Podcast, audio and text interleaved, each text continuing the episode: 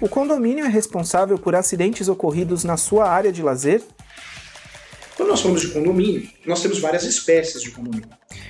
Quando eu falo de acidentes que podem ocorrer, isso vai depender sim de uma análise feita se existe o quê? É, alguma falta de critérios, como critérios de segurança.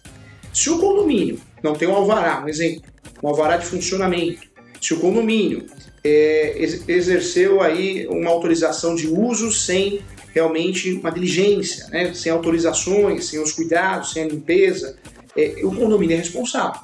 O condomínio só não é responsável quando realmente existem todas as devidas autorizações e a parte, os condôminos, agem com abuso. Então tem uma cerca elétrica, então alguém sobe na cerca elétrica e toma um choque.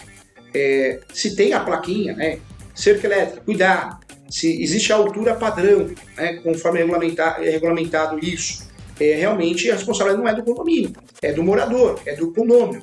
O condomínio tem a responsabilidade civil dos acidentes que acontecem, inclusive na área de lazer, quando realmente ele age com negligência, imprudência, imperícia, aí ele assume a responsabilidade pela si.